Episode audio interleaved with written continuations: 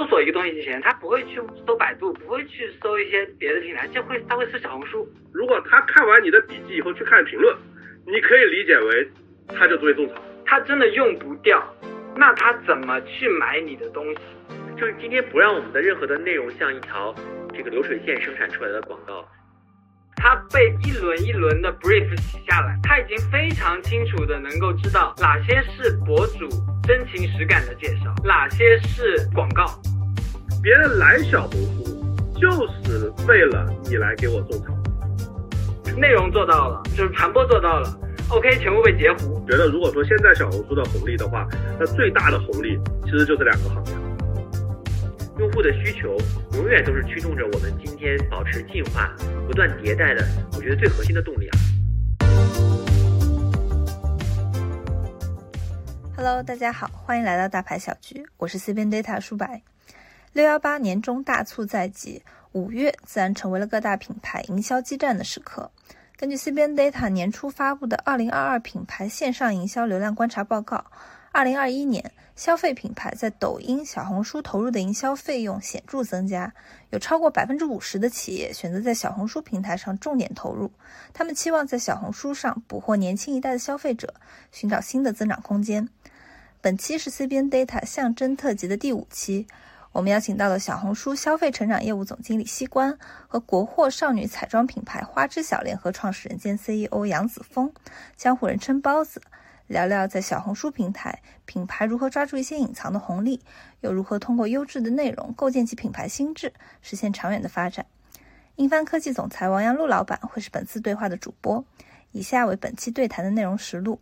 很有缘啊！去年的时候呢，我们在四月份跟包子同样在一场这个论坛上，当时我们在聊这个美妆中国的美妆行业对于这个新时代用户的这样一个关系。那今天我们非常开心的请到了二位。今天呢，我们特别选择小红书这样一个平台，是因为我们也知道啊。这个每年的上半年的一个大促，六幺八马上这个开始了啊，然后呢，包含着这次疫情呢，其实也让我们很多不同的品牌在这次六幺八当中有不同的态度。我们会发现，有的仍然非常的激进，有的呢可能略微调整了一下自己的目标或降速。但是今天对于小红书这样一个阵地，我想知道品牌和平台之间。会是产生怎样的一个化学反应？那包含着我们也看到一些数据哈，比如说，其实从去年开始，我们做了一个调查，就是关于整个品牌的线上营销的一个流量的观察报告啊。我们会发现，在二零二一年度，品牌在抖音、小红书，它的整个营销投入的这个是非常显著的增加，而且有百分之五十的这个企业会选择在小红书上平这个做重点的投放。包含着我们会看观察到其他的一些数据，比如说广告主在这个小红书上的这个投放的金额是实现了一个超过百分之一。百的增速啊，所以其实这个跟很多其他的平台相比，这个绝对是一个高增长啊。那包含着像这个花知晓这样的一个国货美妆品牌，从这个二零二零年入驻，短短半年的时间里面，其实小红书平台上就实现了这个，就笔记已经实现了这个五倍的一个声量啊。所以我觉得这些成绩可能都会给我们所有的新消费品牌，包含着给我们很多的运营方有很好的一些启发。所以今天呢，我们也想说，重点聊一聊今天我们品牌如何从种草。到这个心智的构建，去真真正能够在小红书上收获自己最大的利益。那其实我们想第一个话题聊一聊关于红利这个词啊，大家其实知道这个红利本质上其实讲的是一些意外的收获、额外的好处。当然，今天放到我们这样一个商业环境之下，我们会理解它是一个低于常规成本能够获得的一些超额收益。当然，我们会知道现在随着平台的发展，其实任何一个平台它今天的获客成本一定会这个逐渐的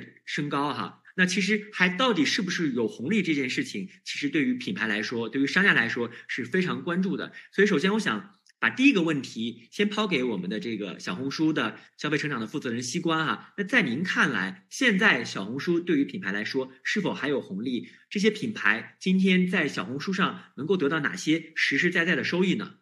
其实我自己啊，我说一下我对自己对红利的理解。当然，我说的这个理解啊，都是很实在的。就是你，你可以直接拿来用的。我告诉大家，判断一个平台是否有红利，你就看两个指标。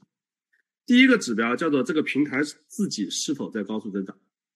为什么说平台自己在高速增长？因为大家知道，只要这个平台它是一个竞价的广告，它一定是就是一个是供给，一个是需求嘛，对吧？它的它的流量就是供给，它的需求就是有多少广告主进了。那么只要这个平台它的流量还在涨，那么你这个。竞争加剧的程度一，在一定程度上就被缓释。它增长的越快，你这个红利就越大。相反，这个平台一旦停止了增长，基本上你可以理解为红利就消失了。不管是这个用户进来的速度，你不要觉得这个平台好像，哎呀，好像没有前途，增长的快，好像大家也不热了，是不是我进去就有机会了？不会的，因为你看不见，你会进去，别人也会进去。只要有更多的人进来，那么你的竞争就是在加剧。那你竞争加剧了，那平台流量又不涨，那么很明显，你这个就是我们讲这个叫制造的这个这种情况就会非常的明显。所以，如果只要这个平台增速非常快，你不用管用户进来的速度怎么样，它一定是有机会的，因为有新的用户进来，它就会有新的这个供给。这是看第一个指标。第二个指标看什么呢？就是我我今最近经常讲一句话，就是你看一个平台啊，它如果从它的商业产品如果刚推出，它就非常有机会。为什么这样讲呢？就你你想一个最简单的例子嘛，比如说一般来说平台都会看这个所谓的商业化率，对吧？就像小红书，大家也知道，比如说每十个位置会有一个位置拿出来这个出广告。那么像小红书，它现在信息流是第六位，搜索是第三位，然后每一个加十。那么，这种流量从零变成出来，那么广告主是不可能有十分之一的比例等比例冲进来，他一定是慢慢的进来的，对吧？就是，就不管是我们的销售去去签也好，包括咱们去直播，今天估计听完直播，很多人要开始去投小红书了，那么他都还没有进来的，那么你这个时候你的流量是一次性进来的。对吧？大家能够理解，这流量是一次性进来的，所以这个时候你一定是流量的供给是大于需求的。所以，如果一个平台刚刚进行商业化，从免费的生意模式到付费的生意模式，这个过渡的时期，它是有巨大的这个商业机会的，对吧？这个我们回想一下，淘宝那零七年直通车出现了，那个时候有多少人，对吧？淘品牌啊什么那些，其实真的说的不客气点，有很多人其实并不太懂，因为我认识太多的卖家了，就是其实。我说的直白点，真的都没什么文化。就就我认识很多的商家，真的没没什么文化，不像我们包子总这种，对吧？这个美貌与智慧并重。所以其实很多人真的就是没什么文化的，不像，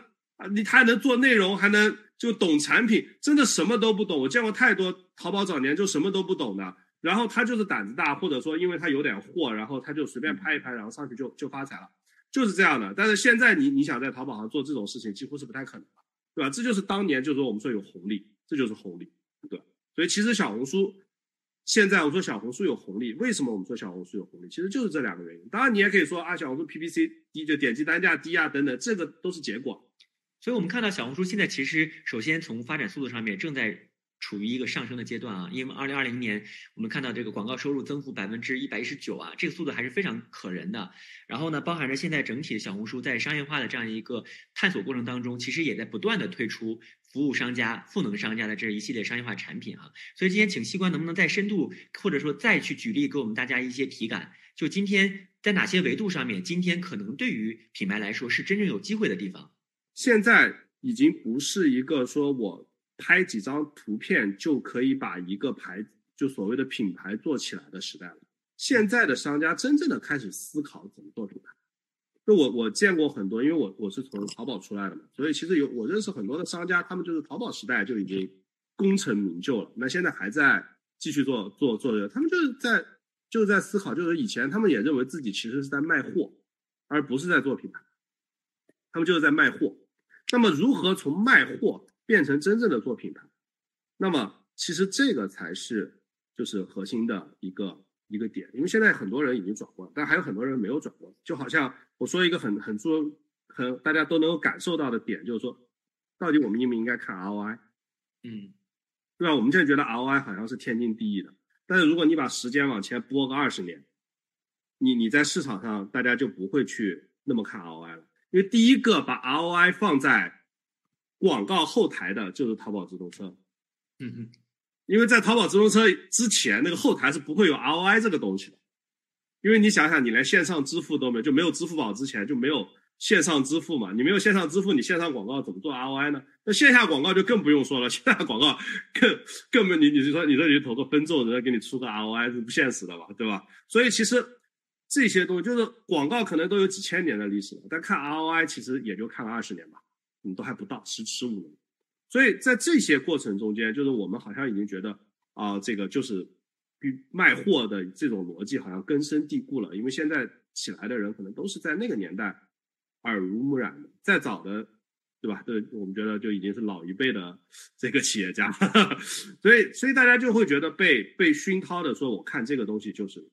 很核心的，但实际上不是。你看商业发展这么多年，大家讲究的就是啊酒香不怕巷子深啊，对吧？讲究的是什么百年百年老店啊。我我认识一个护肤的品牌，那我就不说它是什么牌子了啊。当时他那个老板跟我讲了一句话，我觉得还是挺震撼的。他说薇娅和李佳琦的那个直播间他都没上过，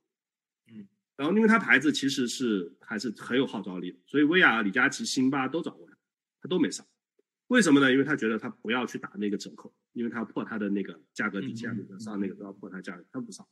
我说那，他说其实这个很煎熬。为什么很煎熬呢？因为你只要点点头，可能就是上千万的利润，对吧？因为他们一卖可能都是几千万的销售额，那护肤产品嘛，那利润还是非常的这个大的，所以他只要点点头，可能就是上千万的利润。他说，不管是团队也好，还是自己，因为团队要做业绩啊，对吧？那我们年底能够拿多少奖金，跟我们做多少业绩是相关的。团队也好，然后包括他自己都受到这种煎熬。他说他后来想通了，就想通什么呢？他说我就要做，我我要想的是，我这个牌子未来是要留给我儿子的，所以我今今天多卖几千万，对这个结果这个没什么眼。其实这个就是我们常经常讲的长期主义嘛，对吧？所以其实我觉得如何去跟你的消费者深度的沟通，让他们真正理解你这个品牌，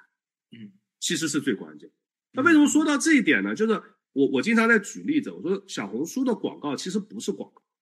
就是传统，比如说包括直通车也好，包括呃其他的一些广告形式，它可能都是讲究要在最短的时间里，对吧？就抓住你的眼球，对吧？我们都看过这个花与花，超级语言、超级符号、超级重复，对不对？就恨不得在最短的时间里，一秒钟之内就让你记住。这这是过去就是讲究做广告的一个核心的点，但小红书不是。就我一直在跟别人说说说，你就假如说你去逛一个商场，那种易拉一进商场有易拉宝啊，有那个什么大大屏幕啊，甚至你在商场外面看那个墙上面都是广告，那种叫广告。但是小红书是什么呢？小红书是柜姐，就是柜姐来给你解释我这个东西为什么好，嗯不是告诉你买三百减一百五，不是告诉你怕上火喝王老吉，嗯对吧？他告诉你我里面到底有什么，这个东西为什么好，它到底好在哪？你今天为什么需要？这个是小红书的核心价值。所以这个就是您刚刚问的这个，就是说在小红书上面到底有什么不一样？那这个是我理解，就是小红书的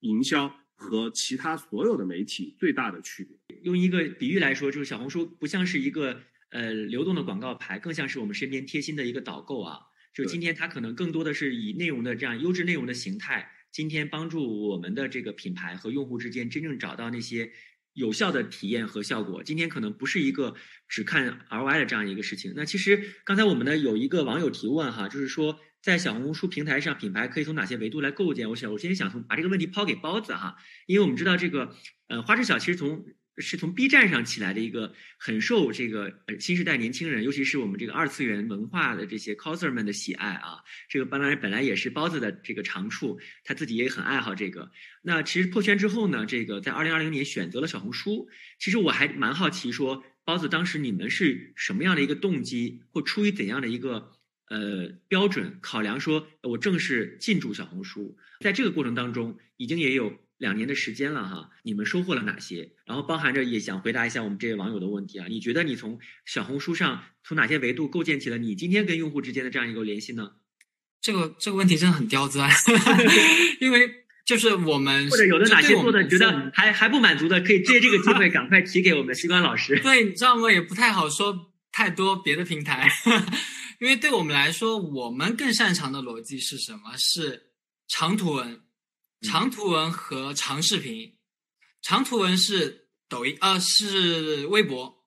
然后就是官官博应该长什么样子，我们是通过微博的跟爹去做，就是怎么去做电商上的内容，怎么去做品牌上的内容，是在随着微博内容的这一波一波的更替去学习的。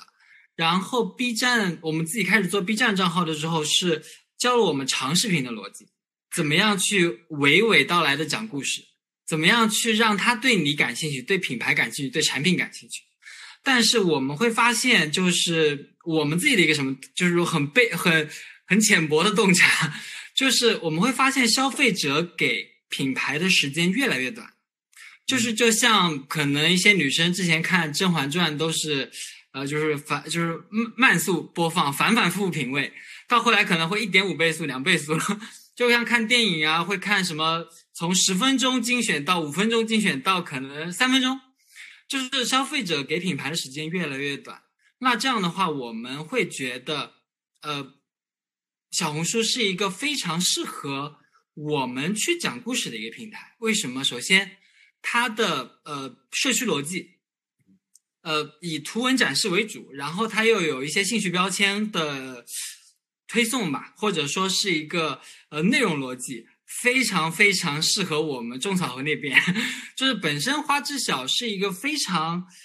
聚焦在视觉上的彩妆品牌，就是像有一些品牌，它会更聚焦于功效，会更聚焦于一些可能原料背书，那这些你其实是通过那种更及时的视觉冲击是很难，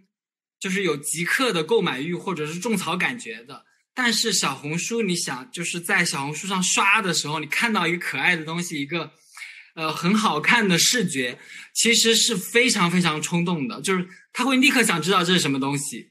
会立刻想要去搜索这个品牌名称。那它带来的就是非常大量的搜索也好，或者说对这个品牌的兴趣也好，是没有办法通过，比如说像我们微博之前一般是就是时间轴。就是我们之前玩微博，就是微博是一个时间轴的逻辑，就是你关注了谁，然后就是它的发布顺序是怎么样的，是很难去获取到兴趣标签的。就我可能是美妆感兴趣的用户，我可能是就是对呃就是这个就比如说某一个元素，或者比如喜欢美甲，喜欢猫咪，就是它是没有办法通过你的就是浏览记录，或者说你的。标账号标签去给你推送相似内容的，但是我们发现，在小红书上从零到一非常快的原因是，我们在快速的圈定了第一波种子用户之后，会非常快速的裂变。就我记得，我们小红书官博从注册到五万粉丝用了一个月的不到的时间，非常非常快速的，就是大量的讨论，大量的。就是非常高赞的吧，我们说豹文，非常多的豹文比例，就是在小红书上形成了。就是这个是可能我们之前连 KOL 都没有做过的平台，就是我们可以通过我们最最最擅长的内容，去通过平台的一些规则，或者说平台对这些优质的内容的扶持，非常快速的拿到曝光，拿到裂变。这个是我们当时二零二零年刚开始做小红书的时候，非常非常惊喜的。我记得。我也我记得很清楚的，我有现在也参加过一个活动，就是，然后就是活动结束之后，也是小红书的一个负责人去解释，就是或者说跟我们去沟通，然后我就说，我们的官号可能做了一个半月，做到了八万的粉丝量，就我觉得稍微有点瓶颈啊，就是有问，就是下面该哎有没有什么一些工具啊，或者说有一些那个方法再让我就是更快速的去去操作，但是我就是他让我看看。这个品类的官号的数据，我发现已经走在很前面的一个状态，所以我们觉得就是你只要真的去研究这个平台的内容逻辑，因为我觉得就是我我一般不会去讲广告逻辑，因为因为我是希望在这个平台上去做内容，嗯，你做内容才能获得更多的自然流量，这个是这个是我们自己的一些小的。呃，小的想法了，因为我自己更多的去抓一些怎么去做经验的物料也好，怎么去跟用户在小红书上沟通也好，这些是我自己在抓的，所以这些我觉得我的感触会更深一点。就是像他们投了个投我们的笔记啊什么的，都是就是我们公司的一些工具人在操作，所以所以说这些我就没有太强的体感了。但是我觉得从二零年到二二年，我们是真的。在小红书上深耕了很多，像今年就是可能我们五月份上的一个新的系列，直接可能把我们品品牌词搜索量推到了差不多五倍左右的一个夸张。然后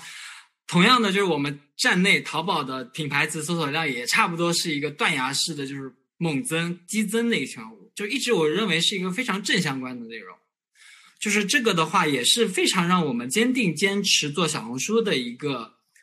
逻辑吧。原因就是小红书对我自己会觉得，小红书对于很多女生来说，因为我们是美妆品牌，可能我们更多的去分析和洞察女生的一些动作和行为。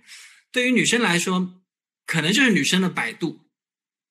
就是她在买一个商品之前，或者说她她在想要。搜索一个东西之前，他不会去搜百度，不会去搜一些别的平台，就会他会搜小红书，怎么装修，怎么做美甲，哪里的就是晚餐好吃，这个是现在非常符合我们品牌用户画像的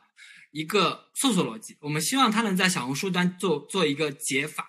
就是他能够通过在小红书上搜索我们品牌，得到大量真实的用户反馈，或者说找到他的就跟他感兴趣的用户。这个也是通过这两年的时间得到了非常就是成功的验证了，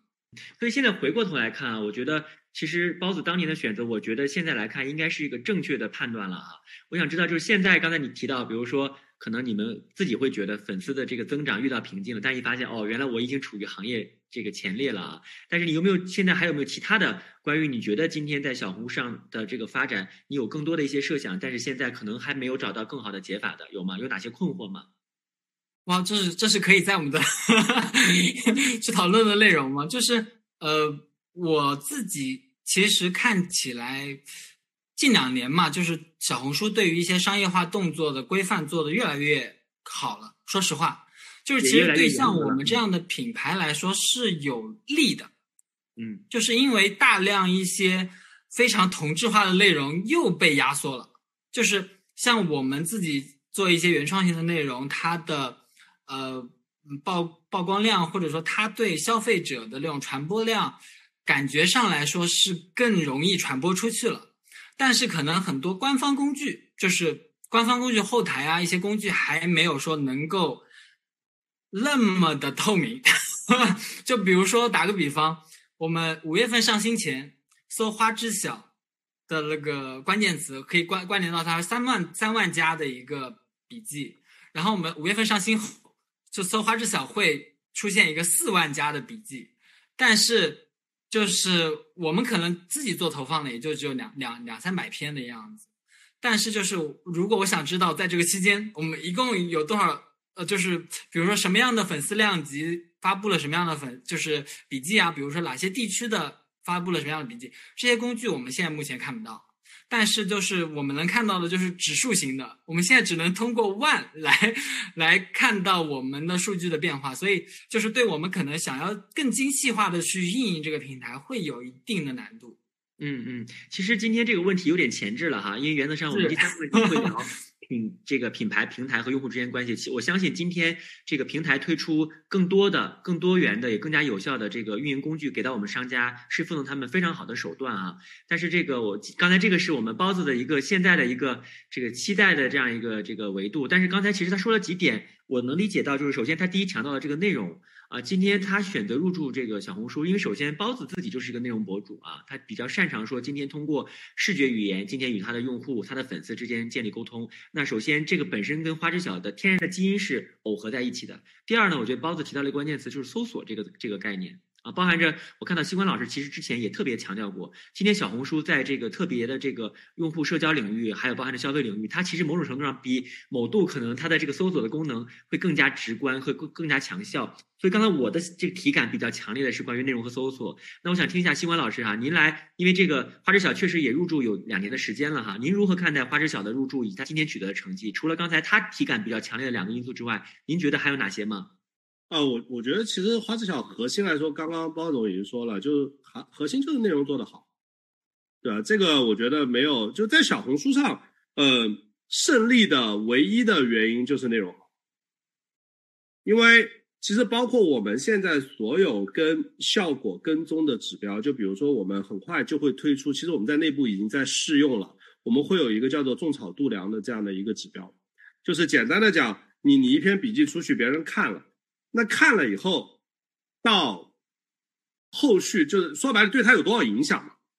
对不对？就是刚刚包子总也也说了，就比如说我看完了以后，我可能会去搜索。那么一旦他看完这篇笔记去搜了品牌，那么很明显他被种草了，对吧？因为他对这个东西感兴趣。但是问题就在于说，可能一百个人看了，只有一两个人去搜索，但是我们不可能说那剩下九十八个人他就无效了，对不对？因为可能你还需要再看再让他看一次，他他才会去搜，或者说他也也许根本就不去搜，他直接就去淘宝，也有这种可能，对吧？所以这些东西，那么我们会从一个我们建立了一个其实一个比较复杂的模型，那这个模型可以跟大家今天简单的先分享一下，就是说我们会去看。到底什么因素去影响了用户去搜索，对吧？我们有大量的数据，它可能做了，比如说在我们我们在一篇笔记的保详情页里面，大概有好几十种动作，对吧？大家可以理解，比如说往下拉呀、停留啊、翻看啊、回复啊，对吧？然后什么下载图片啊、分享朋友啊、点赞啊等等，有很多很多的动作。那么每一个动作对回收率的影响是多少？那么通过这种数数据，然后我们可以拿到。一些这个行为特征，就哦，我觉得这个行为一旦他做了，就说明他很就被种草了，对吧？我我可以跟大家分享一下其中最重要的一个指标，最重要的一个指标就是他看不看评论。就如果你是一篇图文，他看不看评论，这是一个极其重要的指标。如果他看完你的笔记以后去看评论，你可以理解为他就被种草了。相反，可能就会差一点。因为这个数这个值和回收率的那个相关性极高，就可能比其他的指标都要高一个数量级这种这样的情况，所以其实你可以理解为他看评论就就会被种草。那么他怎么才会看评论？那被你的内容吸引。所以其实不管你怎么去投放，就你的广告怎么投，归根结底是他能不能被你打动。所以我说刚刚说的内容本身是第一位的。当然，其实除了内容以外，其实它还有很多的营销技巧。刚刚比如说。你的你你重不重视评论，对吧？其实很多我们过去很多的这个人在营销的时候，他其实是不重视评论的。就是我我举一个最简单的例子，其实很多人会会去铺很多很多篇的，其实铺很多的笔记，这个东西你说它有没有用？就是过去有用，未来用处会越来越小，甚至变得没用。为什么？其实我觉得做过淘宝的人其实都会明白这个道理。就做淘宝，当年可以重复铺货，可以拼命的铺货，你铺的越多，对吧？就是我我不知道，因为观众里肯定有很多人听过，就是淘宝当年有一种叫数据包，就是那个批发市场拿了一个什么 zip 数据包，然后这个淘宝助手往上一传，就可以有一个店，然后一件代发，啊，就你卖了以后，然后让批发商去一件代发，就做这种，这种其实就是重复的铺，但你现在几乎已经看不到这个商业模式了，因为对于淘宝来说，当年它很需要商品。所以你只要上新，它就会给你流量。但是今天它需要的已经不是商品数了，而是好的商品。其实对小红书来说也一样，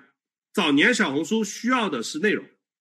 因为你得有足够多新的内容，你才能不停的吸引用户嘛。但现在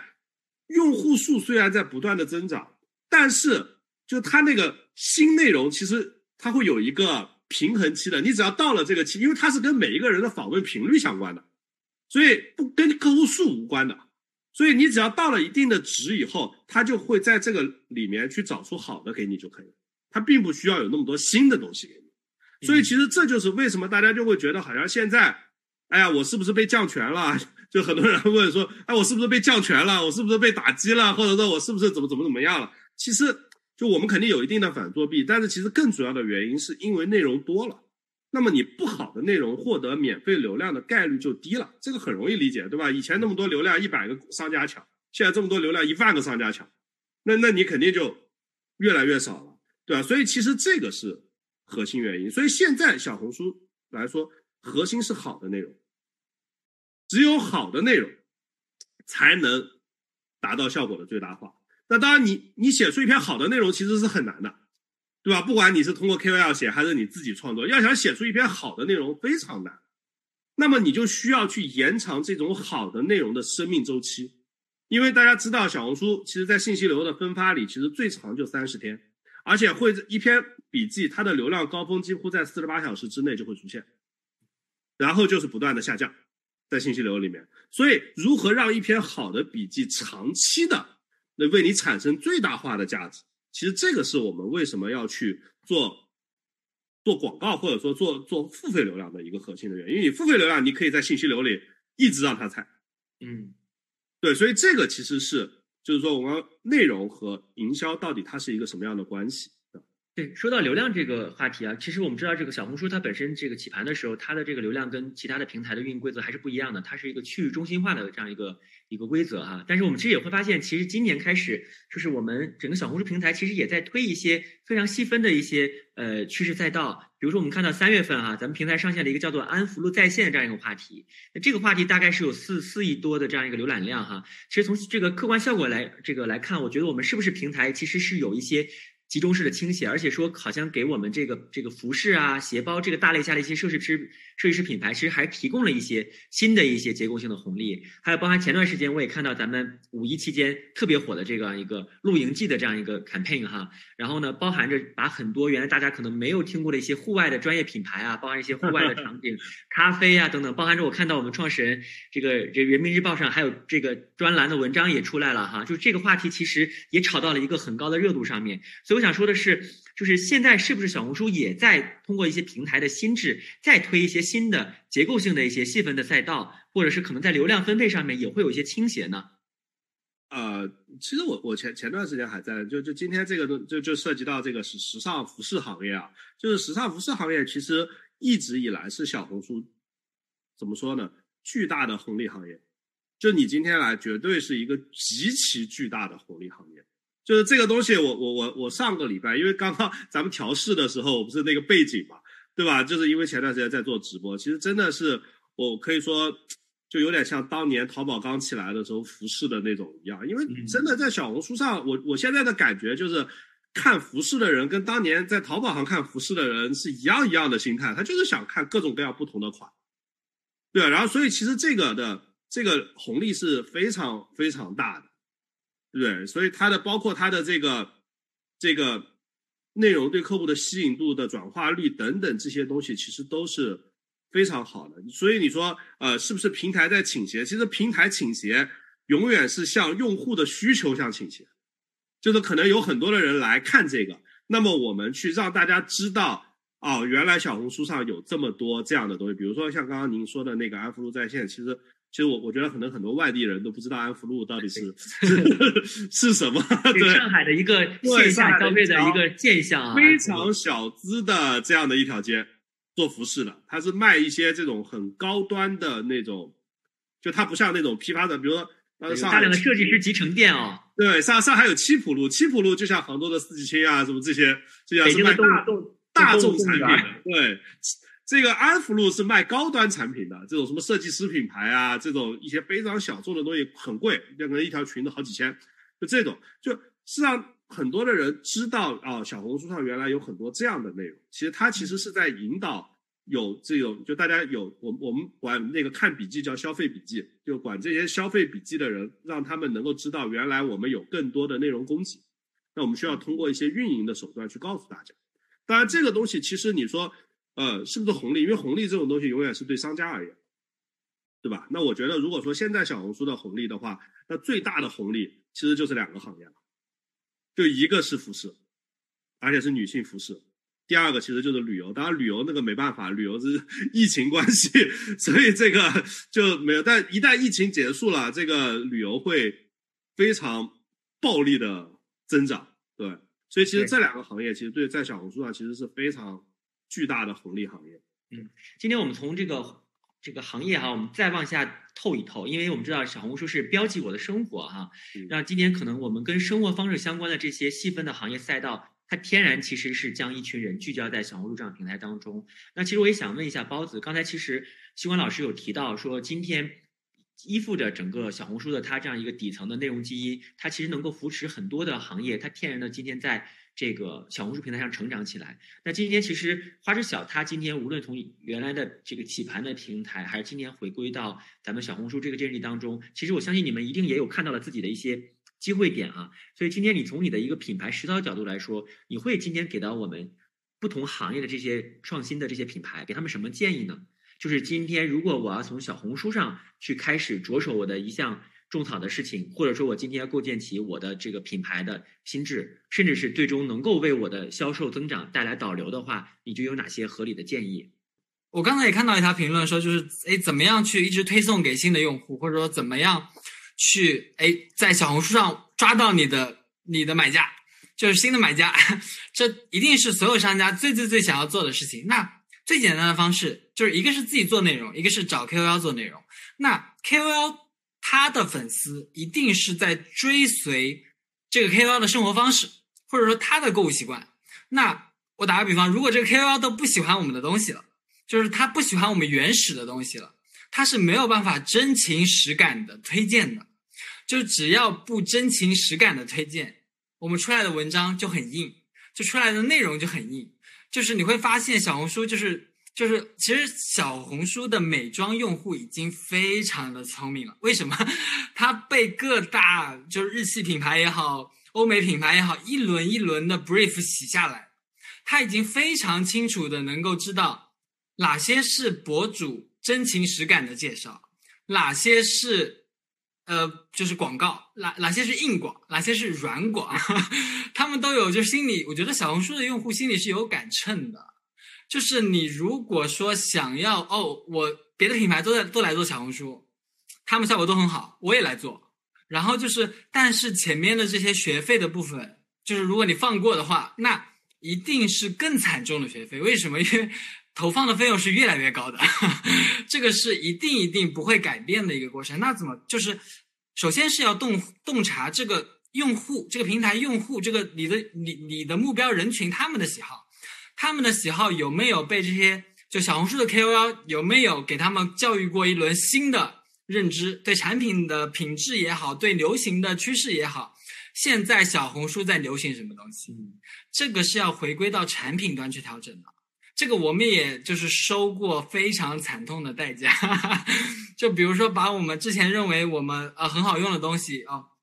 给达人寄，达人说哦还好，就是那我就跟着你的 brief 出小作文呗。然后哇哦，就是可能密密麻麻的出现了可能五十篇到一百篇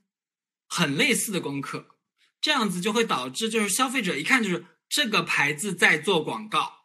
就是这个是一个非常反向的营销，就消费者不但会对你的产品和品牌没有就是没有那种种草感，反而是会觉得你是一个营销咖。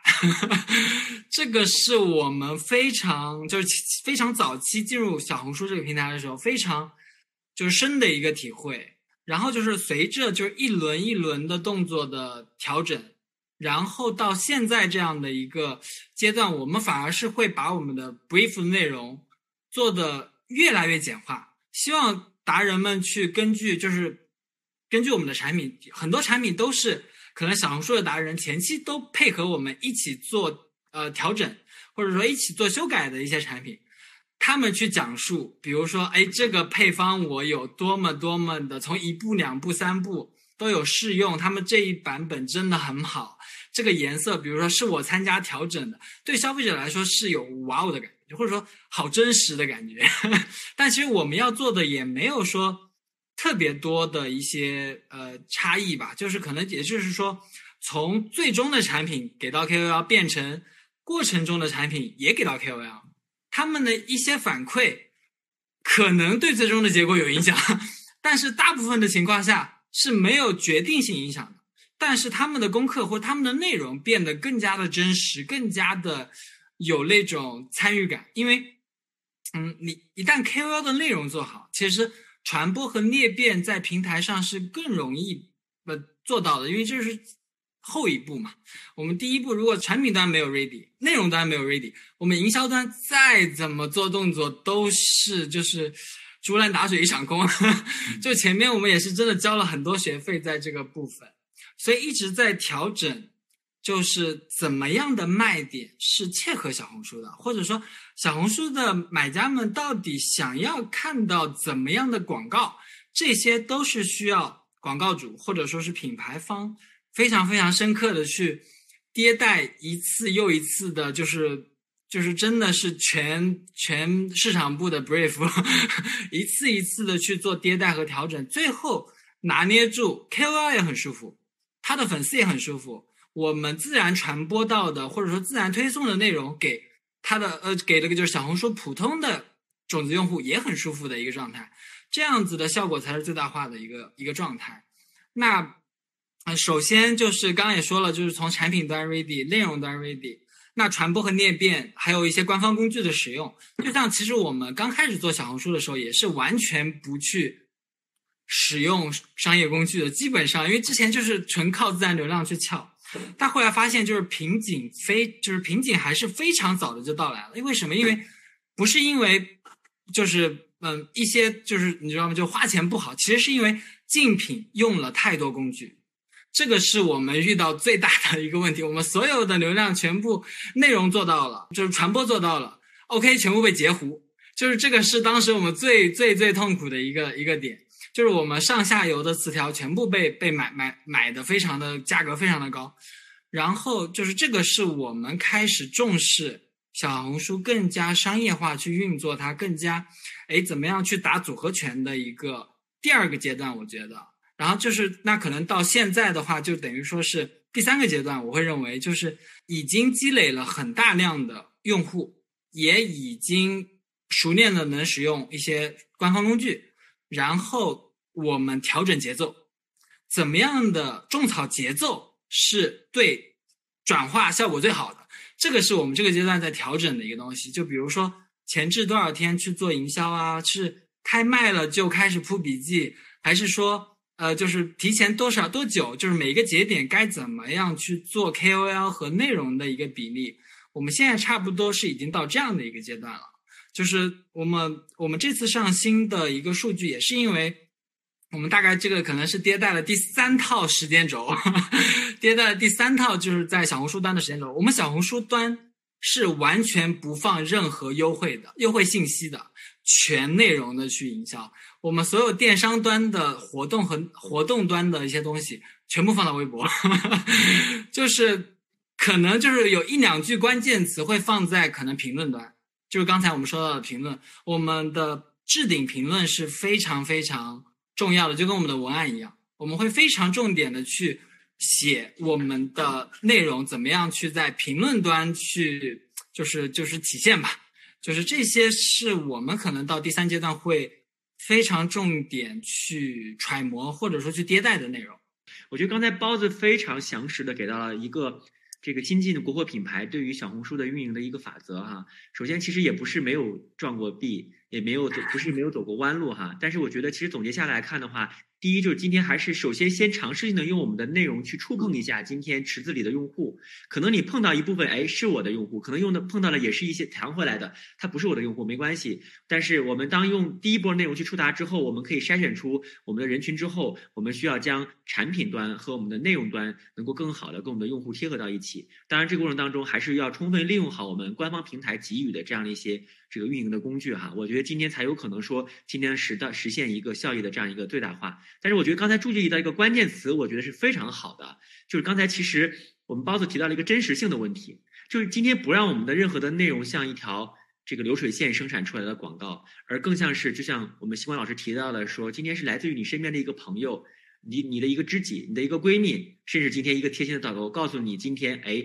这个好物和这样一个生活方式，这样一个消费方式。是不是是更适合你？所以说到这一点的话，我们可以切入到下一个话题啊。今天我们如何真正意义上在小红书上去实现种草和实现品牌心智的这样一个打造？那其实新冠老师之前也特别代表小红书提出过，就几个关键词，就他们的内容可能更强调的是新品、真实性和知识啊。可不可以请新冠老师先，请您先评述一下，今天我们有那么多的这个内容平台哈。抖音也好，快手也好啊，这个 B 站也好，今天小红书，您觉得跟这些平台之间，首先在以内容为驱动的这样一个整体的核心发展策略下面，我们有哪？我们跟他们最本质上的差别是什么？首先，我觉得第一点就是，我觉得小红书的这个展现形式，其实最开始包子总说了一个一个东西，就是说他说，OK，小红书有图文，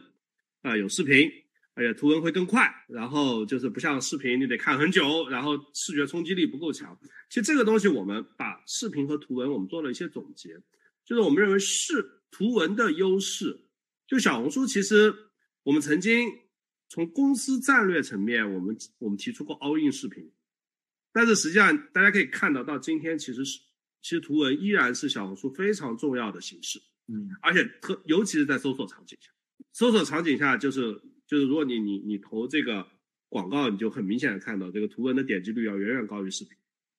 这为什么呢？就是我们认为图文的这个叫做信信息带宽更大，嗯就是简单的讲，你可以在更短的时间内吸收更多的内容。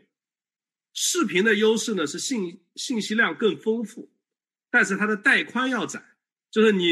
就像我我们家里装的宽带一样，对吧？你传输就同样的内容，你需要传输的时间更长。但是呢，好在呢，就是它会更生动，你也能看更多的东西，所以它能够承载的内容量总量是更大的，而图文是传输的速度更快。所以在这两种配合的情况下，就很多人问我说啊，在小红书上到底我应该投广告，我应该投视频还是投图文，对吧？我就很明确的告诉他，你搜索你肯定是图文，信息流的话，视频和图文叫做各有所长，就要看你传达什么样信息。比如说我今天就是要传达视觉上吸引人的东西，那我就是要用图文啊，我弄个视频，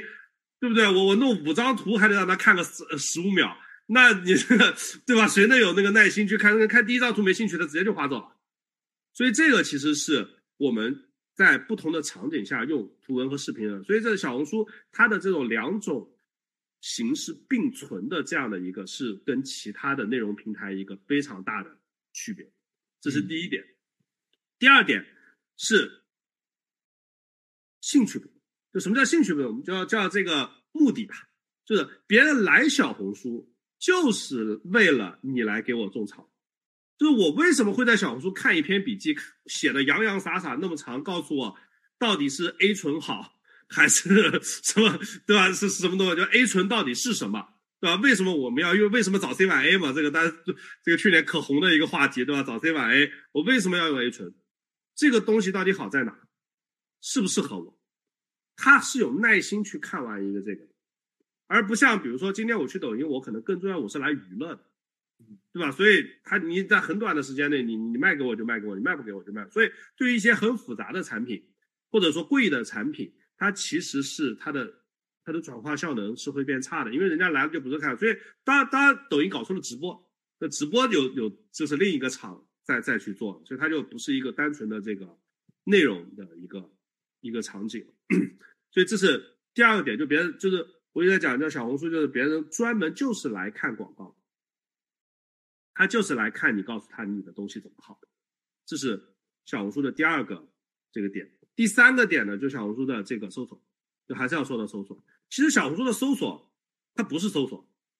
就如果你把小红书的搜索理解为搜索引擎，那就狭隘了，就你可能就是很难去真正的理解它的背后的价值。其实小红书的搜索和淘宝的搜索是非常像的。就我刚才说的淘宝搜索，大家就就明白了。就为什么呢？因为传统的搜索引擎有一个指标叫翻页率，就做过搜索引擎的人大家都知道，就有个指标叫翻页率。这个翻页率是一个负指标，嗯，就是翻页率越高，说明你做的越不好。越不好，对对，因为第一页没找到自己想要的，他只能到第二页再去找，对吧？所以翻页率是一个负值。但是，就是当年淘宝就是在 PC 时代，它的翻页率。因为现在是那个上滑嘛，所以没有翻页率这个概念了。淘宝的平均浏览深度是十八页，那个就是下一页、下一页、下一页在上面。嗯，所以当时我我自己，因为那时候我坐直通车嘛，我们自己都觉得很难以置信，我十八页到底在看什么？因为我自己也不会去看十八页。但是我们团队当时有一个姑娘，她就跟我讲，她说，她说她每一次买衣服都看九十九页，就是。他会把那个一共，因为一共只能翻九十九页，到九十九页就没有下一页了，所以他他会把这个东西就一直看完。所以后来我们就知道，他其实是把这个东西当当浏览在看的。所以其实今天小红书也是，今天小红书，比如说用户今天搜婚纱摄影，你不要觉得他是真的是在搜婚纱摄影，他其实是把这个当做一个垂媒来看，就是一个分类信息流，你可以这么理解。所以它其实是。它的这个浏览深度是非常深的，所以对于这一类人，你要考虑清楚，他其实是在这里面想看什么。所以如果你在小红书上，比如说你你说婚纱摄影，你啪投一个点说，请给我留电话，然后我这个 怎么怎么样，或者说装修，对吧？用户一搜装修，你这个我零元量房，你的你的效果肯定会很差的，因为人家是当分类信息流在看，他其实是想看跟装修有关的那些信息。这个时候你告诉他我给你零元量房，人家还没到那个阶段，所以你此时此刻你应该怎么去，怎么去，怎么说呢？这个等着他，对吧？用什么样的内容去俘获他？这个其实才是最核心的。所以这就是我刚刚说的，就你要去理解小红书上面的它它这个媒体的核心的价值在哪，就是你要去理解用户的诉求在哪。所以这个是我说的第第三点不同，就是说用户的诉求不一样。他来这儿他想看什么？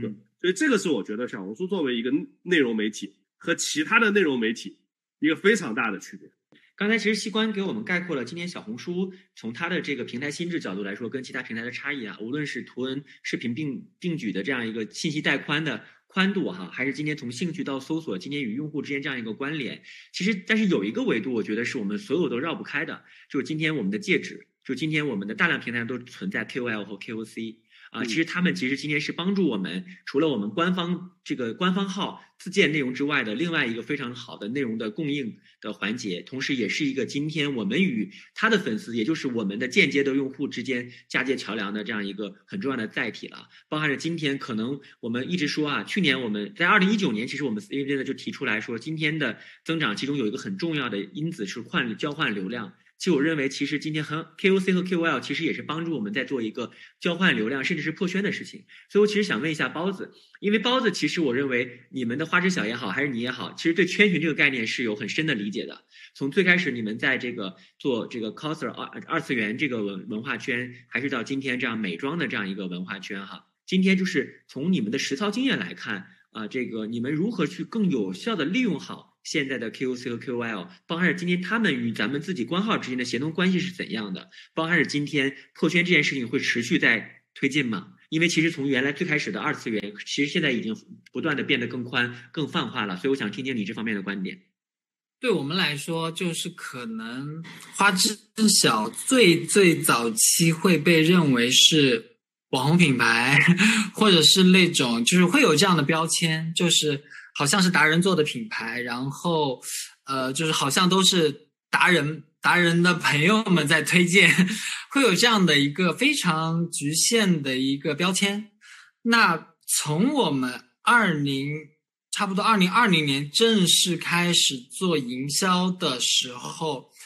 ，OK，这些标签慢慢的被剥剥落。其实原因不是因为我们品牌改了什么，就是或者说我们自己。做了什么品牌升级？其实没有，只做了什么？做了触达。就是为什么之前是一个小众品牌？因为之前触达的只是那一一帮人，一直反复的在触达他们。那呃，对于呃小众品牌来说也好，或者说对于想要破圈层的品牌来说也好，很重要的一个就是你的目标人群在哪儿。那对于我们来说，我们很早的就给我们自己定的一个，就是我们，我们是要做，就是少女心品牌，我们是要给所有喜欢这种风格的女生，呃，可爱的化妆品也好，或者说好用、精致、便宜的化妆品也好，我们从来没有说想要做一个小众品牌，我们只给卖给这这这些人，就这一直不是我们的一个，就是就是或者阶段性目标，或者怎么样。不是，只是因为之前没有钱投放，我们只能反复的去圈到呃这些人，这个是我们后来发现的一个逻辑，就是其实，嗯，说的再残忍一些，就是中国这么多女生，就是她们用 B 站、用小红书、用微博，就是她们会完完全全的停留在一个平台上，其实不会，就像她们可能每天就是可能睡觉前会刷一刷。这个平台，然后呃，平时在买东西之前会刷刷另外一个平台，这个就是已经是现在 Z 世代的一个生活方式了，就充斥着现在市场上所有的一些平台，特别是像可能像我们这样子聚焦 Z 世代的品牌来说，那呃，那嗯，对于。对于我们来说，我们就更需要知道他们的时间花在哪。就是这个是我觉得一个，嗯，你做营销动作，或者是说做一些呃 KOL 和 KOC 最最最出的一个决策。那然后小红书的 KOL 和 KOC 对我们来说，它需要呃在消费者购买前临门一脚，这是我们一开始做小红书的一个决策，就是怎么样让他们更快速的做决策。看完这个达人的内容之后，哦，觉得是真的好用，或者说就是就就真的想买，这个就是我们在评价一个内容好不好、过关不过关最最最重要的一个原因。就有的时候，特别是像我们美妆品牌啊，就是其实也是经历过一长段，比如说滤镜很重啊，然后就是怎么怎么样的这样的一个一个功课的一个阶段。就是当，但是我们反思回来，现在会尽量的，比如说我们现在做口红试色，做一些就是试色，我们会要求 KOL 标注，呃，你是呃什么皮肤，你是呃在什么环境下进行拍摄的，我们会最大化的去要求 KOL 还原，或者说能够让消费者联想，联想它这个口红，哎，我用适不适合，或者说我在这个场景下用它的时候会很好看。那会加速它转化的过程，所以说这个是我们这个阶段对可能 KOL 和 KOC 在小红书上做内容一个非常重要的指标。就像我们自己做官号内容的时候，就完全不是这个概念。就是可能我们呃我们自己盯官号内容的要求和呃对盯 KOL 的要求是完全两套标准和 brief。这个可能是很多品牌。呃，没有想的这么细的一个呃一个点，就他们可能觉得就是我的产品卖点就是这些，我官号也是说这些内容，我的 KOL 也在说这些内容，消费者反反复复接收的都是这些内容。我们小红书其实有两个官号，一个是就是可能接近二十万粉丝的一个官号，它更多的就是去发非常多好看的产品图和一些比较合集的一些那个就是呃产品试色。就是会非常有品牌感，就是你可能对我们的产品感兴趣，你点击我们的官号哦，你可以看到花知晓是一个怎么样的品牌，你感兴趣或者不感兴趣，你买或者不买，就很快速就能做决策。然后另外一个小号呢，小号会发大量的我们认为很优质、很有种草心智的达人的功课，我们会进行一些搬运或者说再二次创作，去把它集合啊，或者是怎么怎么样。这个号的定义就是能够去。在消费者搜索的时候，能搜索到他想要看的内容，比如说跟一些品牌，或者说呃达人做的跟一些大牌的颜色的对比啊，我们花知晓之前的东西跟现在的新品的一些颜色的对比啊，我们很多大量搜索端的那个笔记是放在小号，就是我们甚至不同的官号在做不同的内容，为了服务可能一些就是不同搜索习惯的用户，越精细化的去做内容。做官号内容也好，做 KOL 的内容也好，结果一定是正向的。就算这就是我们已经可能算是折腾内容折腾的比较细的了，我们自己还在反复的迭代这些所谓的方法论，就是因为平台的一些算法也一直在做调整，或者说平台就是我们一些趋势项、美妆趋势项的东西也一直在做调整。就是彩妆其实是一个非非常时尚属性很强，它可能跟底妆都不一样。它是一定要有大量的刺激新的东西，让让消费者很兴奋的一个状态，才能立刻去那个去购物的。因为我们自己会对我们内容的同学都会说，消费者现在用不掉这么多口红，这么多眼影，这么多产品，现在没有一个女生手上没有二十支口红的，就是她真的用不掉，那她怎么去买你的东西？就是你的内容要做到足够让它，可能我已经有无数支红色的口红了，但这支红色不一样。KOL 说它是每个女生，呃，就是出席年会一定要涂的颜色。OK，差异化就有了。所以这些东西我觉得是需要去跟你的产品卖点去挖掘，跟就是小我们平台的一些属性或者趋势去做关联，做出有意思的内容来，才可以说，呃。长青的有一个持续的热度，对于品牌来说。所以刚才其实西关聊了这个整个小红书的一个运营和内容的基底，然后呢，我们包子其实讲的就是如何去借助我们的 KOC、KOL 来实现我们的破圈啊。其实我想下一个问题，我想把两个维度结合到一起，就是我们其实还是想说，今天把我们小红书的这种核心的方法论和我们即将来的这个六幺八大促结合一下啊。因为其实大家还是仍然会选择当下的这个节点作为我们今天迎战上半年的一个节点型脉冲的这样一个重要时间段。那我想首先问一下西瓜啊，今天就是今天如果从您的平台视角给我们正在备战六幺八这个。这个商家们，今天如果是跟我们小红书做深度的这个合作，尤其是大家可能很多商家会关注说，哎，我今天能不能在六幺八启动之前，我能够打造出一个爆款，对吧？一个爆爆爆文，一个种草的爆款，然后呢，可以快速的引流到我的所有的成交平台当中去实现一个新的 GMV 的一个增速增长等等。所以从这个视角来看，您会给出哪些这个打造爆款的建议呢？呃，首先我觉得在小红书为什么要看要推爆文，这个东西不是我们这个。就是告诉你啊，你你你你打爆文可以多花钱，对吧？所以呢，我们有足够多的数据指标来告诉你，同样一篇文章，在它一百赞和一万赞的时候，它所有的表现都是不一样。它的点击率、它的留存时长、它包括我们刚刚说的种草的这个力度，包括你如果在这篇笔记上挂所谓的商卡或者是转化链接，它的点击率和转化率都是提高的。这是我们有很多的数据去证明，就是同一篇笔记。因为你你可以看它从最开始到后面嘛，对吧？包括它的自然流量，就平台给你的自然流量，都是随着你这篇笔记的点赞数是呈一条这个线性上涨，所以这个就是你你在小红书这样的平台打爆文的一个很重要的点。然后第二个在于对于大促来讲，在这个节点，其实用户最你最需要做的是，就是告诉他你六幺八需要买什么，因为绝大多数的人其实是不知道六幺八要买什么。就他觉得应该买点东西，但是到底买什么？就像刚刚包总说的，他他有足够多的口红，你需要给到他一个买口红的理由，对对不对？因为因为你你说现在还有什么东西是生活必需品？除了比如说那个卫生纸没了，你可能需要买一点；那这个洗衣液没了，你可能需要买一点。除了这种东西，真的没有什么东西是必须要买。但是人又有购物的需求，购物的欲望，他要去满足他，所以。他需要，他会在小红书这样的平台去逛，然后希望来找到一些灵感。然后第三个，我觉得其实，就我们现在发现一些现象，就是就无法经过小红书考试的品牌，一般都不长久。就什么意思啊？就是我们在过去，其实我们也会碰到一些品牌，他们在小红书一营销，很快就遇到了问题，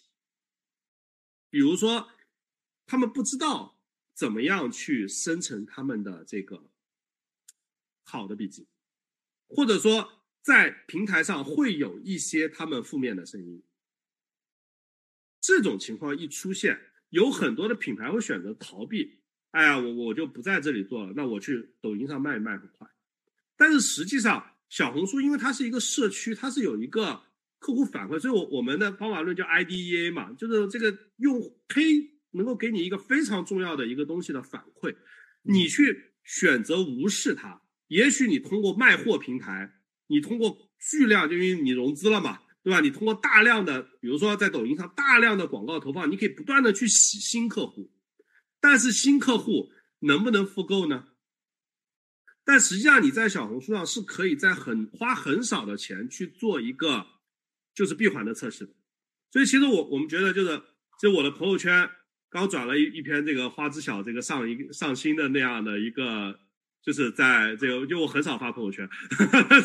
就是跟发发了一个这这一篇，然后是为了今天直播特意发的吗？不是不是不是，真不是。那个时候你你可以看发布时间，那个时候还包总加我之前呢，所以就是那个案例，就是上新在小红书上上新这件事其实非常重要，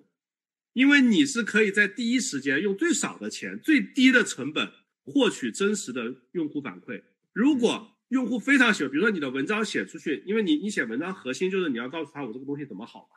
用户认，那篇笔记能够获得很好的反馈，那就说明你做对了。相反，你可能就做错了。你做错了，如果你硬往上推，你砸很多很多的钱，硬想把它给推爆，往往就会，就是我们做的这个叫做事倍功半，就找错了方向。所以其实这个是，我觉得到快到六幺八了，那么什么东西是自己就你六幺八真的能够去引爆的东西，其实你你在小红书上其实做了，因为之前大家在淘宝也会有一些方法论嘛，对吧？看什么加收收藏的人数，看加购的人数，其实你在小红书上做这个是效果效率其实更高，所以你我们会看，比如说。收藏的那些用户和点赞的用户，他们的回收率在四十八小时内其实是比正常值要低的，但在三十天内，它的回收率是远远高于平平均值的。这说明一个什么样的问题呢？就是说明那些收藏和点赞，其实对于小红书的用户实际上是当收藏家用的。嗯。就很多人给你点赞，不是真的想给你点赞，他只是就点了赞以后，他会在那个点赞列表里面出现，所以他是把那个东西当我就是我就是这样的用户 他是把它当收藏家用的，所以你把这个东西看算出来的话，其实这个就是你的你的效果。你想想，如果十块钱一个互动，那对你来说太便宜了，这个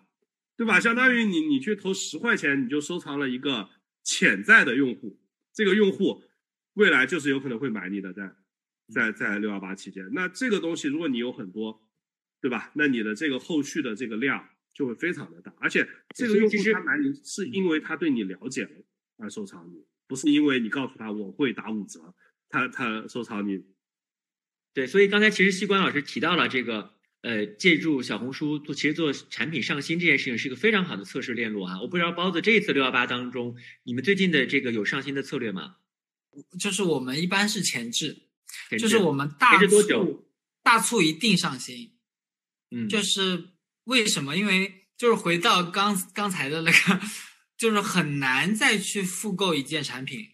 或者说一个品类，怎么样给女生一个理由？那上新可以给一个女生说服自己的理由。这个东西我没买过，就是这是一个完全不一样的东西。那新品这个理由对于女生来说是最可以说服自己的。他现在现在女生购物不需要说服别人，只要说服自己就可以了。女生的衣柜里永远都缺一件新衣服。是，那就是我们像今年六幺八，其实对彩妆护肤来说，整个影响都非常的可怕。嗯，我们这个系列本身是是希望放在四月份四月底上新的，然后整个上海这样的一个情况，导致我们一直延到。劳动节假期的最后一天，我们才发布了我们要上新这样的一个动作。嗯，那呃，最后决定这样的节点不放在六幺八，放在五月份的原因是是什么呢？我们对这个产品有非常强的自信，我们认为我们可以借助小红书的平台，我们先进行一轮话题度的这种炒炒热。那在六幺八前，我们会堆积大量的素人笔记。不需要我们花一分钱，是真实的用户买了之后，他们疯狂的去分享这个东西，他很喜欢，嗯，就是一个就是因为六幺八前所有人都知道这个流量也好，就是呃 KOL 的价格也好，就是真的不是开玩笑。对，那对对对，那对于就是今年这样的一个一个情况，就是其实。美妆护肤今年大部分品牌国货来说都是走保险路线，我们选择就是稍微跟国际大牌嗯做一下错峰的一个动作。那其实它这个是非常符合在小红书上裂变的一个时间周期的，就是我们做了第一部分 KOL 的呃就是官号的内容和 KOL 的内容放在了五月。呃，劳动节后到五月十三号之前，然后在五月十三号上新的时候，我们首先完成了一波大量的收割，错峰了所有的品牌。然后在我们快速发货之后，从五月十五号可能到现在，小红书的笔记数每天都在飙升，而且都是非常真实的、非常好看的图。不是说是我们，比如说花钱，或者说，哎，你要买家，你呃，就是你收到货了，我给你五块钱，你帮我去发篇小红书，完全不需要我们做这样的动作，就是他们会收到了之后立刻去发小红书，不，先都不会给我们淘宝做评论确认收货，他们先 开箱发小红书，这个好，这个不好，去分享，然后热度也非常非常的高，讨论度也非常非常高，就是，就就这个是花知晓小红书流量密码，就是当你的。产品和品牌有这样子的社交属性的时候，我觉得下面所有的时间轴和裂变的一个预期是品牌可控的。这个是所有营销里面最最最重要的一个点，因为品牌最害怕什么？最害怕的是花了钱，我的效果不可控，就是我我我没没有人可以为我的广告效果负责任，这个是品牌方最最最害怕的一个东西。那就是在我们把产品，呃和推广推广平台以及就是销售这三方的就是人货场。已经处于一个非常协调的那个就是一个周期了之后，那所有的迭代和所有的逻辑，我们可以慢慢的反哺到我们的产品端。什么样的产品是具有社交属性的？他们愿意去发的，他们会喜欢的，那会有一个非常正相关的一个迭代。这个是我们现在能够呃，就是怎么说呢，在现在这样的一个比较比较。每就是大家疫情也不化妆的一个情况下，还能完成这这次上新的一个，我觉得是非常呃直接的一个原因，就是我们已经把这三方的一个关系梳理的比较清爽了。在这样的一个阶段，可能是或者说我们这样的一个体量下，就是是完全合理或者说完全呃成立的。就是那这次的结果就是也是验证了，或者说也给我们反馈了又新一轮的问题。或者说新一轮可以优化的点，那我们会在下一轮上新里面再把这些点进行一些揣摩啊、迭代啊，再去更新一些。哎，消费者可能对呃前面种草的时间有点长，呃，我们其实最开始去年的时候，我们种草期会有十四天，嗯，我们会发现消费者等不了十四天，他们看到新品立刻就想买它，然后我们就直接跌到了十天，我们试一下，十天会发现，哎，好像还是流失或者转化没有那么好。我们这次是跌在到了七天的时间，就是从你看到上新到那个就是可以买，在七天内完成，就是效果整个就是我可能是一个最理想的状态。那我们下面还会做一些微微微的调整，让这个微妙的和谐 和谐度或者消费者的一个体感能够有一个更舒服的一个状态。因为对消对女生或者说对消费者来说。他们是希望能够又了解你的产品，就是又谈钱又谈感情，就是他又希望认可你，又希望他买到的东西是有价值的，或者说性价比很高的。那这些东西是没有办法脱离产品去谈营销，或者脱离营销去谈产品的。他这个一定是需要所有的呃品牌创始人，或者说我们各个岗位的负责人去一直迭代，一直花最最最大量精力在这个上面。我觉得特别好。刚才其实包子提出了一个很重要的关键词啊，时间与迭代。其实无论是从实操角度来说，我从一个上新测试十四天、十天到七天，还是说今天我是前置一个多月，我在上新之前提前去收获心智，然后我在大促的时候，今天直接收获转化，对吧？那其实今天时间这个关键词对于我们整个品牌成长来说是最关键的。那今天时间关系啊，我们也到一个最后的话题了啊，就是我们希望其实我们整个这个对谈的发起的背景是我们今年继续启动了第二届二零二二中国新消费品牌增长力大调查啊，包含着我们西关老师其实也是我们这次大调查的专家评审啊。我们的目的是能够在中国真正找到能够横跨周期的新消费品牌，所以长期主义肯定是我们今天。更重要的一个话题。那最后呢，我想说，围绕着这个时间这样一个刻度啊，包含着我们三方的关系，我们希望说品品牌有转化，平台有增长，我们的用户有价值啊。那围绕着这样三个目标，我想也请两位聊一聊，今天我们作为平台、品牌和这个用户之间应该形成一个怎样的关系？包含着我们也注意到小红书之前也提到了一个未来品牌这样一个概念啊。所以在这样一个概念的背景之下，首先先请西关老师来说说您怎么理解这样一个三方的一个。共赢的这样一个关系，如何一起实现我们的长期价值？那么，一个成功的这样的一个平台，一定是能够孵化出一堆这个属于未来消费者的这样的一个新的平台。其实我我一直在讲，其实呃，小红书其实是一个真的是非常适合品牌的这样的一个地方，那是一个宝库。但是呢，今天小红书还有点小，就小红书今天还还不够大，可能再过个几年。那么会有更多的牌子认识到，就是说你不做小红书，那你就是完全就就是错了。对，那所以今今天的话，可能还是属于说一些比较新锐的、比较创新的，或者说这个呃思维比较活络、愿意去探索的这样的一些品牌，会发现哦，小红书这里很好。所以其实我觉得，对于小红书来讲，呃，如何能够让更多的牌子成长起来，从而让那些看不见、看不懂的人啊、看不起的人来真正的去认识到小红书的价值。这个其实也是平台的一个就是非常重要的点，所以我们也是不遗余力的去帮助各个所有的牌子去，不光是发展我们的产品，让他们更更有价值。其实包括一些数据。就包括我们 IDEA 的这个方法论，我们会帮品牌去提供很多基于小红书的数据洞察，基于消费者的数据洞察，对，以及在这个怎么说呢，就是呃各种后续的这样的一些广告的形式，包括和小红书的品联合品牌营销等等这些所有的方面去一起去成长，对，嗯，那么从消费者的角度上来讲，那当然就是提供好的品牌是对消费者让消费者知道。更多好的品牌是对他来说是有最大的价值，对吧？发现这个叫什么？就是我们叫做 inspire life，呃，小红书的价值观叫做 inspire life，就是让你的这个生活能够这个灿烂一点，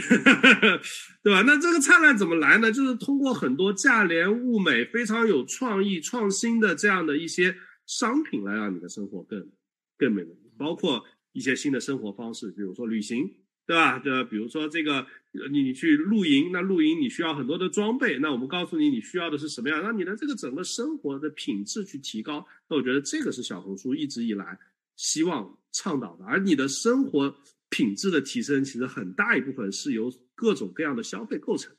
所以让生活。这个更灿烂啊！这个是今天小红书本身的一个使命感。其实这个花知晓其实也是一个让人的精神面貌更灿烂的这样一个美妆品牌。所以包子在您心目当中，基于三方共赢的这样一个背景之下，你觉得一个未来品牌应该是什么样子？我自己的话，我会觉得品牌是一个很大的词。对于可能现在这这个阶段的，像我们呃一样，就是我我会觉得。我们在看一些海外品牌的成长过程，或者说，嗯，我们反过头来看，就是我们中国的消费者为什么会认可一些品牌？因为这些品牌的确是陪伴了一代人成长，或者说，呃，它的确是在一些领域就是立于不败之地。那这些其实，呃，能够给消费者带来非常持续的价值感的。品牌我觉得才会有未来，就是这个可能也是对我们来说是一个嗯挑战，就是能不能持续的去给消费者，呃少女的可爱的精致的化妆生活方式，这个嗯就是怎么说呢？就是我们从刚建立花知晓的时候，其实就是有这样的一个愿景吧，嗯，但是现在我们还是觉得我们可能还在。半路上，嗯就是可能现在能够呃，能够稳定的就是满足消费者的呃化妆品，现在可能完完成了第一步。那下面我们也希望，比如说在一些新的品类上的扩充，像我们其实今年也做了一些香水香水类的产品，我们也希望花知晓能够在呃之后的几年里，给就是喜欢我们这种风格的女生带来更多品类的扩充。就是哎，你只要想到这种少女心的风格，在这代人的记忆里，你只能想到花知晓。这可能是我们对于花知晓的一个就是终终局的一个期待，嗯，就是能够代表一个嗯风格，而不是说代表一个品类。那我觉得这个是我们品牌成立的一个一个就是最最最最完美的结局吧。其实我们今天两位嘉宾啊，无论是来自于平台方还是来自于品牌方，我们大家最终形成了一个共识。今天虽然我们的话题是聚焦在小红书，从种草到心智的构建，我们品牌如何实现真正意义上的成长，但是我觉得今天到这个时间节点，我们的最后其实最终落到了同样一个价值观上面。就其实今天我们说一个未来性的成长，或者说今天我们真正能够穿越周期的，我们品牌通过生产出这个好的产品。为我们用户带来价值，我们的平台呢，其实通过更好的赋能，去今天能够挖掘，甚至是培养和孵化出更多优秀的品牌，为我们的用户带来价值。那其实今天最后的落点都是在用户价值创造这个这样一个关键维度上面。啊，今天所有的新消费品牌的成长也好，包含着今天我们作为一个互联网平台也好，我们都逃离不了用户。用户的需求永远都是驱动着我们今天保持进化、不断迭代的，我觉得最核心的动力啊。今天是五二零啊，我觉得其实是说我爱你的日子，我觉得也借这个机会，其实也是我们今天无论是平台还是品牌，对我们用户表达致敬的最好的这样一个节点。所以今天呢，非常感谢我们两位嘉宾，感谢西瓜老师，感谢包子啊。